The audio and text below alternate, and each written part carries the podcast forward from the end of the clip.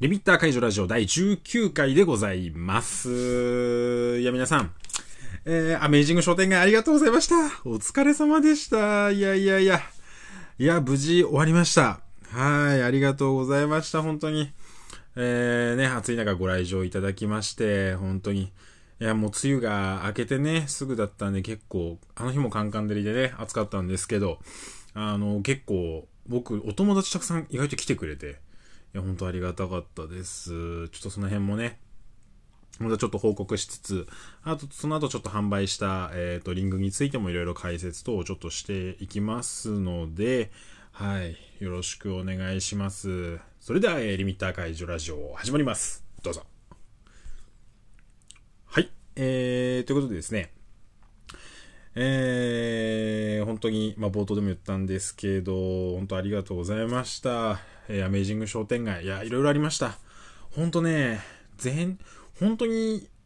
本当にす、一週間ぐらい前まで、わかんなかったんですよね、開催するかどうか。やっぱ緊急事態宣言が出ちゃったから、もともと、その主催の方が、緊急事態宣言出たら、ちょっとやりませんみたいな話が最初あったんですよ。で、まあ、結局いろいろあって、えー、最終的に、その東京都はちょっと緊急事態宣言出しますみたいな話になって、で、その主催の方が、えー、マクラウドさんですね。マクラウドさんが、えー、会場の方と協議をして、結局2日くらい話してたのかな。で、まあその人数制限等をしながら開催しますっていうことで決まって、えー、開催の運びとなった感じだったんですね。はい。で、まあその関係もあって、えっ、ー、と、結構ね、あの、やっぱ人数はちょっと少なかったみたいですね。はい。確かその会場に同時にこう人間がいていい人数が確か250人とか、そんな話だったんですね、確かね。で、そう。で、やっぱりその人数制限があるっていうので、まあ、すごい並んでたわけでもないなかったみたいなんですけど、結構結構やっぱ会場はまばら、比較的まばらでしたね。で、まあ、あの、進行方向とかもできるだけ一方向にするみたいな感じで会場を組んだりして、はい、あの、いや、僕ね、えっと、結局、結局、えっ、とね、僕、えっ、ー、と、まあ、東京なんですけど、東京に住んでるんですけど、会場の浅草まではね、結構遠いんですよ。で、えっとね、僕、朝の設営をね、手伝う係だったんですよ。まあ、係というかね、最初その、朝の設営、設営ちょっと手伝いますっていう風に申し込んでたので、で、えっ、ー、と、朝の設営手伝ってくださる方は7時に来てくださいっていう話だったんですよ。となると僕5時前、4時半過ぎとかにはちょっと家を出ないといけなかったんですよ。で、結局3時過ぎぐらいまで、あの、指輪の、あの、とかその商品の組み立てずっとやってて なので、結局ね、あの、でも1時間くらいは寝たかな。うんで、1時間くらいは寝て、うまい、うとうとしてが正しいかな。ちょっとあんまりしっかり寝るとあれだ、ちょっとやばいなと思ったんで、あの、ソファーでうとうとして、1時間くらい寝て、ああそろそろ寝なきゃつってシャワー浴びて荷物まとめて家出てで会場設営してみたいな感じだったんですけどまあまあそうです設営もまあ比較的スムーズにいってはい。でそうですね。そこから会場まで準備してっていう感じだったんですけど本当そうですね。まああのー、すごい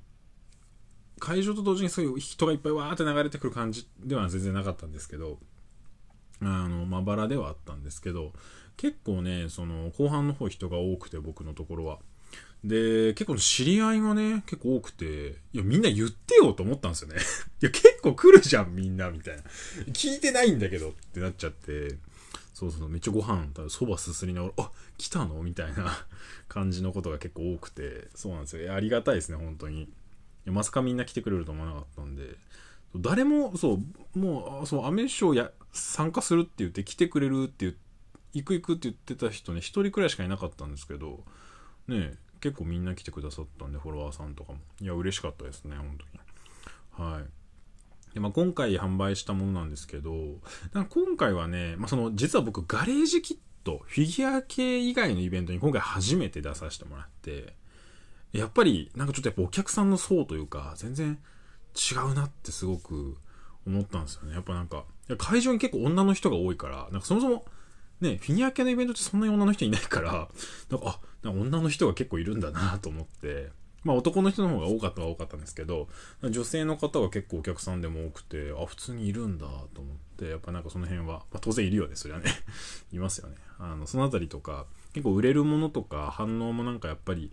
ね、まあ出してるものがそもそも違うんですけど、やっぱり反応とかもちょっと違っていて、どっちかっていうと、普段はね、中二病アイテムの方がたくさん売れるんですけど、今回は結構ね、まあアクセサリー系とかお守りとかの方が人気でしたね。どっちかっていうと、うん、やっぱり。だから、そう、結構在庫たくさん持ってったんですけど、やっぱ意外と想像してた、想定とは違うものが結構動いたんで、まあでもイベントは毎回そうですけどね。うん、なんか、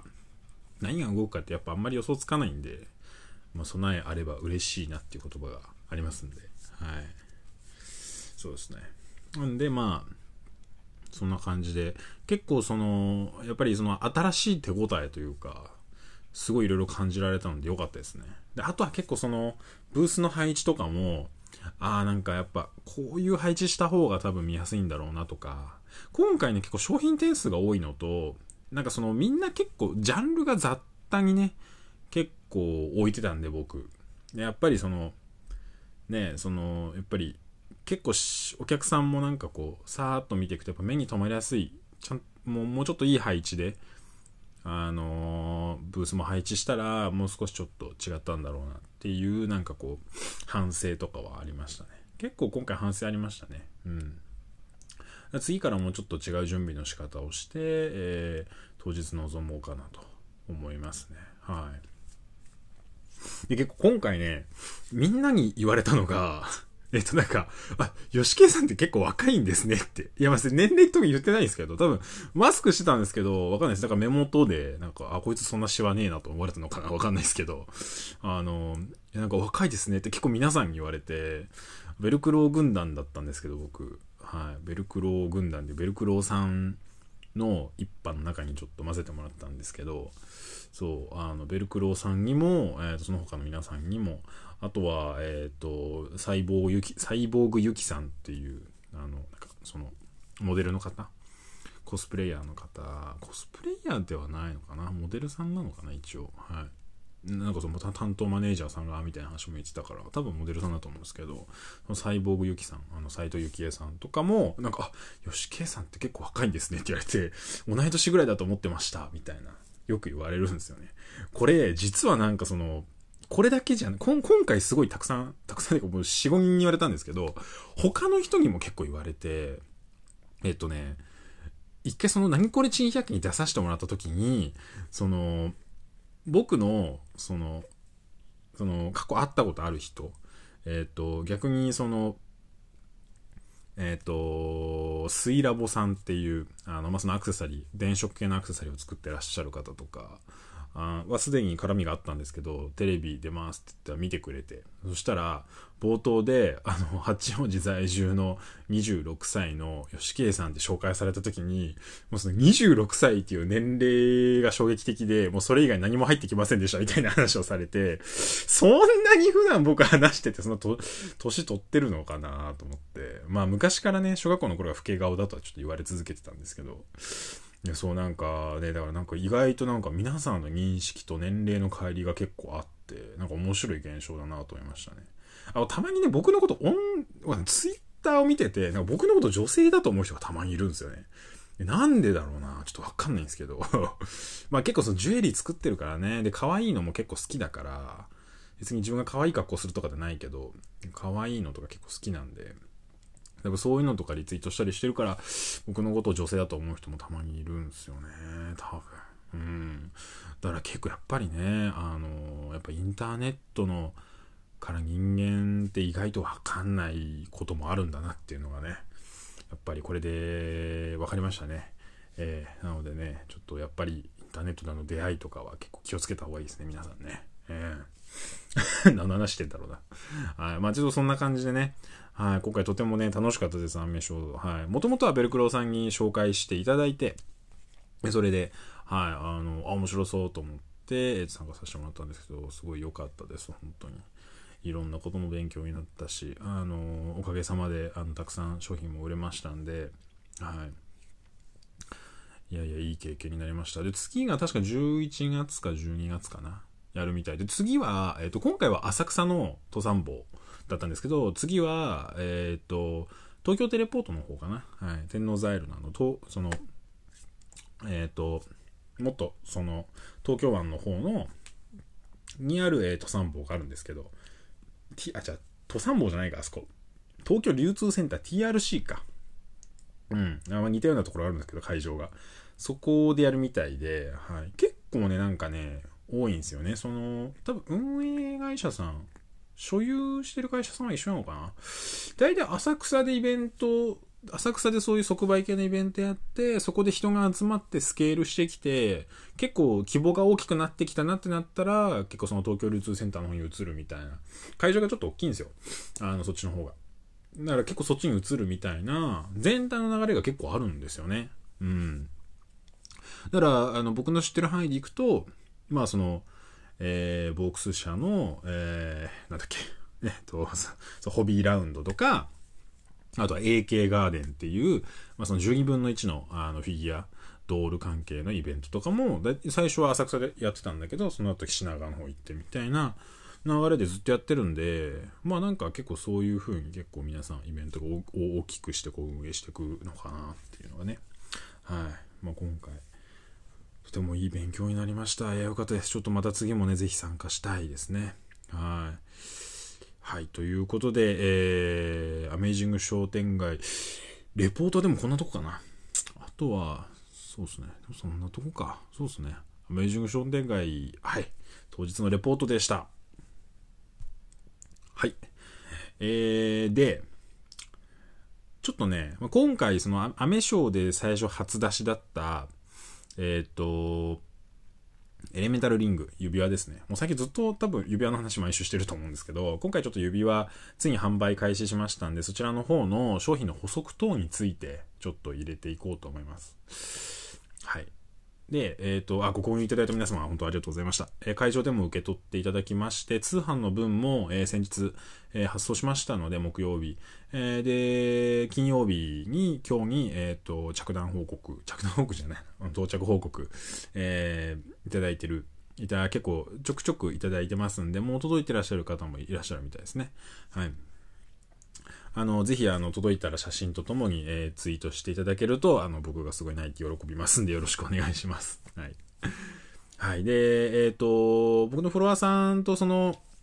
その指輪のお話をいろいろしていく中で、ちょっとなんかこう説明不足だったなっていうところがいくつかあったので、その、その辺説明していこうと思います。えー、ということで、えー、久々ですね、えー、中義秒アイテム制作秘話ということで、えー、今回のリングなんですけど、まあそもそも、じゃあその作ろうと思ったところからなんですけど、なんで作ろうと思ったかも全然僕覚えてないんですけど、でもなんか新作作ろう作ろうと思って、指輪を作りたいと思って、とりあえずなんとなく指輪を設計してたんですよね。で、その石をはめられるちゃん指輪が欲しいっていうので、まあ、僕、結構その初期、初期の方でも言ってたんですけど、指輪作るのすごい好きなんですよ。指輪が好きなんですよね、なんかね、僕ね。かといってすごい普段めちゃめちゃ指輪つけるとかでも全然ないんですけど、あの、CAD で指輪の設計とかちょくちょくやるんで、で、まあ、その自分の先の中で指輪も、もうちょっとこう量産して手軽に買えるものを作りたいなっていうので、その石をはめられる、ちゃんとちゃんとした石、ルーズをはめて、えー、指輪にできるものをちょっと作りたかったんですよ。で、えー、それを、いつだったかな、でも。もう2、3、3ヶ月くらい前かな。に、えっ、ー、と、ずっとそう、ちょうどで、その新作のその、US、USB メモリのケース、あの、最重要アイテムの通販が一段落ついたところで、えー、休日に、あの、ずっとこう、スケッチ書いたり、こう、図面ちょっと引きながら、えー、考えてたんですよ。で、そこでポコッと出てきたんですよね。まあなんかその、で、まあ指輪が作りたいなっていうので、漠然とそうなんかいろいろ作って、いくつかアイディアはあって、結構いろんな種類を図面引いてはいたんですけど、あれがまあ今回販売したのが一番シンプルで一番スッキリ見えるんで、じゃあこれでいこうっていうので試作して、えー、販売まで行ってるんですけど、で、まあその、中に入れる石がね、問題で、で、こ、ここからが結構難しいんですよね。その、まあ、今回のリングは普通の指輪と違って、えー、ボルトとナットで固定してます。で、あの、ボルトとナットで固定すると、まあ、そのいろんな問題があるんですけど、うんとね、まず、その、ボルトの長さの問題が出てくるんですよ。結局その、今回のやつはこう上からね、こうボルトとなってこう挟み込む形で、こう石をサンドイッチして固定してるんですけど、やっぱりね、その、石のサイズによって、やっぱりボルトがね、結構その長さ変えないとうまく固定できないんですよ。っていう問題があって、もともとは、その、お客さんが好きな石、皆さんが好きな自分の持ってる石を自由にはめて楽しめる指輪がいいなと思ってたんですよ。まあその僕の持ってる、僕の作ってる宝石系の商品のコンセプトっていうのはそういうのが多くて、ルースケースなんかもやっぱあくまでルースケースになって、チャームにもなる。要するに好きな石をはめてアクセサリーとして楽しめるっていう商品が僕の中の軸として一つあって、そういうものをよく作ってたんですけど、今回もそういう感じで行きたかったんです。でも、それをやるのってちょっと難しかったんですよ。何が難しいかってね、うん、いろいろあるんですけど、やっぱその、ボルトの長さの問題があったし、うん。で、あとはね、もう一個ね、その、固定の問題。どうしてもその、緩んでくるんですよね、ちょっとね。あの、普通のナットだと。うん。っていうので、まあちょっといろいろね、その販売の形態とか、その商品の仕様とかで、うんとちょっとどういう感じで売ってこうかなっていろいろ考えてるところに、あのーまあ、ツイッターで、えーえー、フォローしていただいてる、フォローしていただいてるっていうか、あの、あれですね、あの、えー、この人工の宝石、えー、まあ、世の中の宝石ってすごい、人工の宝石ってすごくたくさんあるんですけど、ダイヤモンドヤスリとかって、こう、ダイヤモンドがね、こう金属についてて、ダイヤモンドって硬いんでそれで削るっていうダイヤモンドヤスリとかっていうのもあると同じように、その世の中で人工の石ってたくさん作られてるんですよ、宝飾用の。で、その人工宝石の専門のお店の創生館っていうのをやってらっしゃる方がいらっしゃって、その方を見つけて、で、その方に、えっ、ー、と、のところからですね、えー、石を買ったんですよ。あの、ジルコニアっていう、その、まあ、キュービックジルコニアっていうんですけど、えー、なんて言ったらいいかな。まあ、よくね模造、模造のダイヤモンドとして使われる石なんですよ。で、その、だから結構無色透明のが多いんですよね。でも、その創生館さんは結構カラーのジルコニアを扱ってらっしゃって、あ、結構珍しいなと思って、そう、あんまり見ないんですよ。わかんない。結構僕もミネラルショーとか行かないから、わかんないんですけど、結構メジャーなのかもしれないですけど、なんかネットでの通販だと初めて見て、あ、こういうのあるんだと思って、で、これいいじゃんと思って、ね、その、よくね、アニメとか漫画にあるような感じで、そう、なんかこう、こう攻撃に属性が付与されるみたいな、なんかこう、アイテムっぽいイメージで、ああ、これいろんな色で、あの、指輪作ったら面白いなと思って、よし、これにしようと思って、えー、とりあえずそれで作り始めたんですよね、購入して。で、ルーソー意識、えっ、ー、と、何十個か、えー、創生館さんからさんから買わしてもらって、それでとりあえず販売を始めたっていうのが、えー、経緯ですね。で、まあ、その、創生館さんから買った石、えっ、ー、と、キュービックジルコニアの、えー、マーキスカットって言って、もう、なんで言ったらいいかな。その、難しいですね。なんか、表現が。こう、縦長のね、なんかこう、ななんていう形って言ったらいいんだろう。なんかその、なんかこう目目を目を縦にしたみたいな形まあそうなんかこうこういうねこう細長いカットのことをマーキスカットって言うんですけどこのそうマーキスカットの一種を、えー、購入させてもらって、えー、ルースを、えー、はめるような形で。で、まあ、今回は、その、石の形がもう全部一緒なんで、まあ、それもちろんそのカットの誤差、多少の大きさの誤差はあるんですけど、まあ、マーキースカットでみんな一緒なんで、それに合わせて指輪全体をもう設計して、やっぱ本来はそうなんですよね。うん。やっぱりそれがやっぱり一番ぴったりしてていい。あの、で、今回緩み止めもね、これあの、えっ、ー、と、ツイッターで、えー、フォローしていただいてご購入いただいた、えっ、ー、と、えー、りんご飴さん。そう、りんご飴さんから、えっ、ー、と、いろいろごご質問というかいただいたりして、えー、たところの回答をちょっとツイッターでさせてもらったんですよ。その、いろんな石はめたいですみたいなお話もあったんですけど、まあ、その、石、中に入れる、その、今マーキスカットのジルコニアなんですけど、これを別の石にはめようと、変えようとすると、高さがまず違う。高さが変わっちゃう。マーキスカット細長いんで、あの縦の長さが、同じぐらい高さのある、あの、ラウンドカットって丸い、いわゆる普通の宝石みたいなイメージの、あの、ラウンドカットの石とかとなると結構でかくなっちゃうのと、あとは、その、やっぱりその、上下で挟み込むんで、その上下の、その、はめ込む、その板。上下でサンドイッチする板の形状ってすごく大事なんですよ。これいろいろ僕試作してるんですけど、そこが合ってないとちゃんと固定できないんですよ。っていうのが一つ。と、えー、あとは、えっ、ー、と、ボルトの長さが変わっちゃう。で、今回、その、ボル、その、同じ高さのものだったらいけるんですけど、ボルトの高さ、もっと、背が低いものだとボルトを変えなきゃいけないんですけど、その結構シビアで、実はその今回のエレメンタルリングは、えー、今回の石に合わせて 0.1mm 単位で、えー、全体を調整して作ってます。なので、大体他の石をうまく合わせるのって結構難しいです。あの、ボルトの長さもかなり調整してあるんですよ。で、今回その、えー、リンゴ飴さんの方から、えー、その、やっぱボルトとナットだと緩んじゃうよね、みたいなお話をいただいて、あのー、すごい、あの、いい質問してくれ、いや、いい指摘くれたなと思ったんですけど、あの、緩まないように、緩み止めのついたナットを今回、中に入れてるんで、ただ、その、緩み止めの範囲が、1ミリないぐらいなんですよ。結局そこにボルトが刺さってないと、だから、その、その1ミリの範囲の中に、コンマ5ミリからコンマ9ミリぐらいまでギリギリボルトがしっかりこうそこに食い込むように調整してあるんですよ、全体のこう寸法を。なので、あの、で、さらにそのボルトより下に入っちゃうと、あの、そのアクリルの透明部分にぶつかっちゃって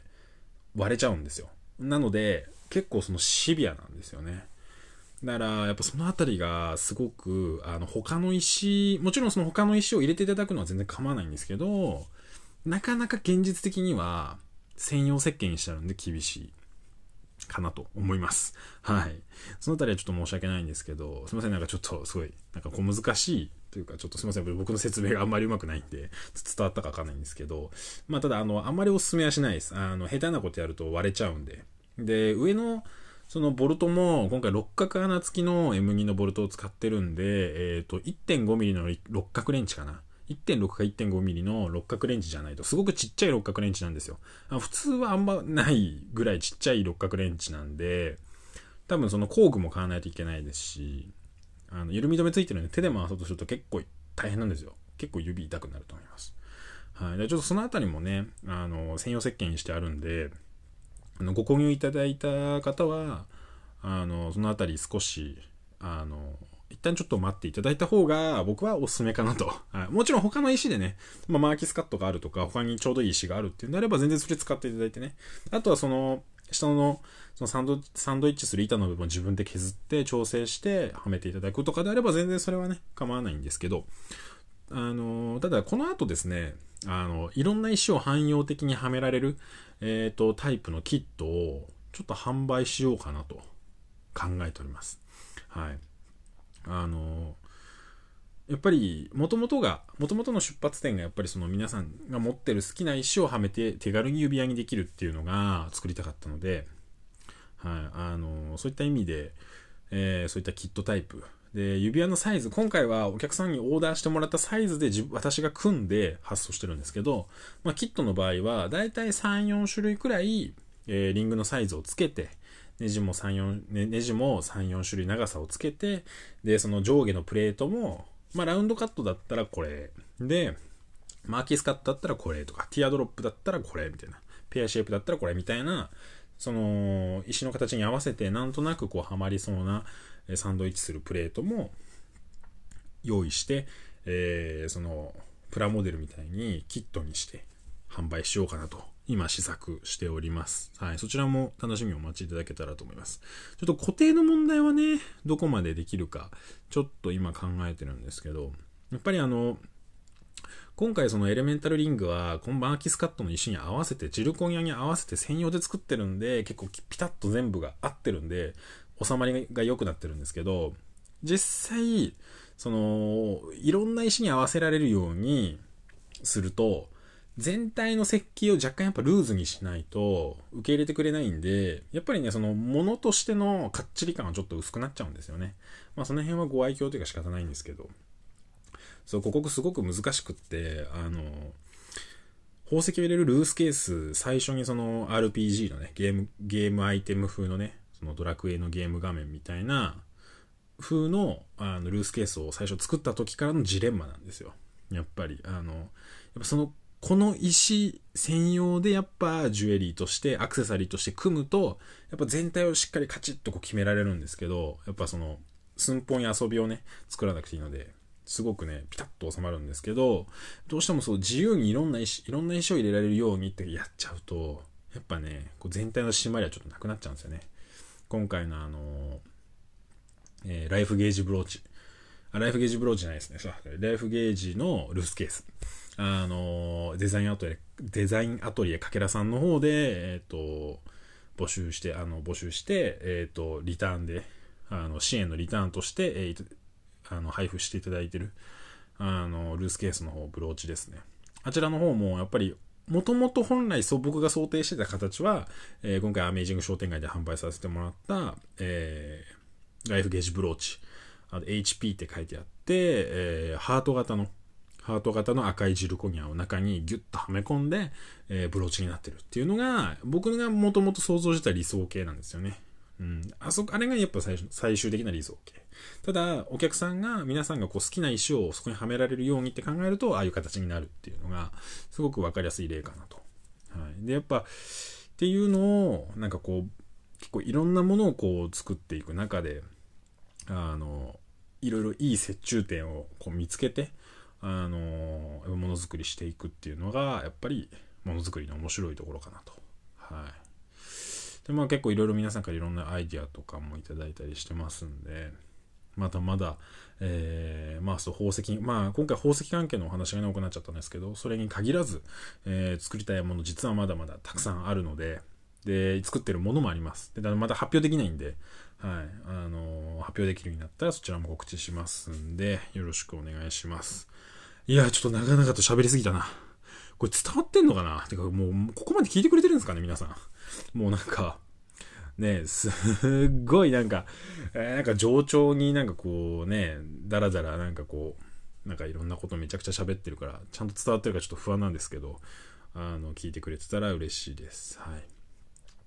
ということで、あのー、もしね、えー、こういうの作ってほしいとか、えー、あれば、あの、ぜひぜひリップでも、えー、いただければ、あの、僕 DM でもいただければ、えっ、ー、と、そちらの方もぜひぜひ、あの、検討しますんで、えー、いつでもお気軽にお声掛けください。は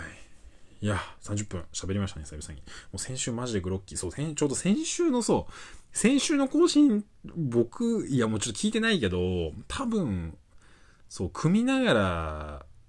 撮ってたんですよね。あの時、やばくて結構グロッキーだったんだよな。めちゃめちゃその、エレメンタルリングの他に、その、エレメンタルリングのその構造を利用して作ってる、えっ、ー、と、眼球、ドールアイ、グラスアイですね。ガラス製の、そのお人形さんに使う眼球ですね。ガラス製の。をはめ込んだ、えっ、ー、と、催眠系の敵が使ってる指輪っていう あの、やつをもう一緒に作ってたんですよ。でそっちの、そっちすごい大変、作るの実はめっちゃ大変で、そっち。あの、ちょっとグラスアイのガラスのこう切断とかカットの加工が入ってくるんで、結構それがね、ガラスを削ったりするのって結構大変なんですよ。疲れる。だからね、そそれをずっとね、あの、グラスアイを、目を、ガラスの目をずっと削りながら、先週確か収録してたんですよね。友達と。そうそうそう。いや、そ、そっちもね、僕は結構、あんまり反、そう、あんまそんなに反応良くないんですけど、あの、モンゲさんとかすごい買ってくれてありがたいですけどね。あの、そちらの方も、僕は結構自信作であの好きなんですよね。はい。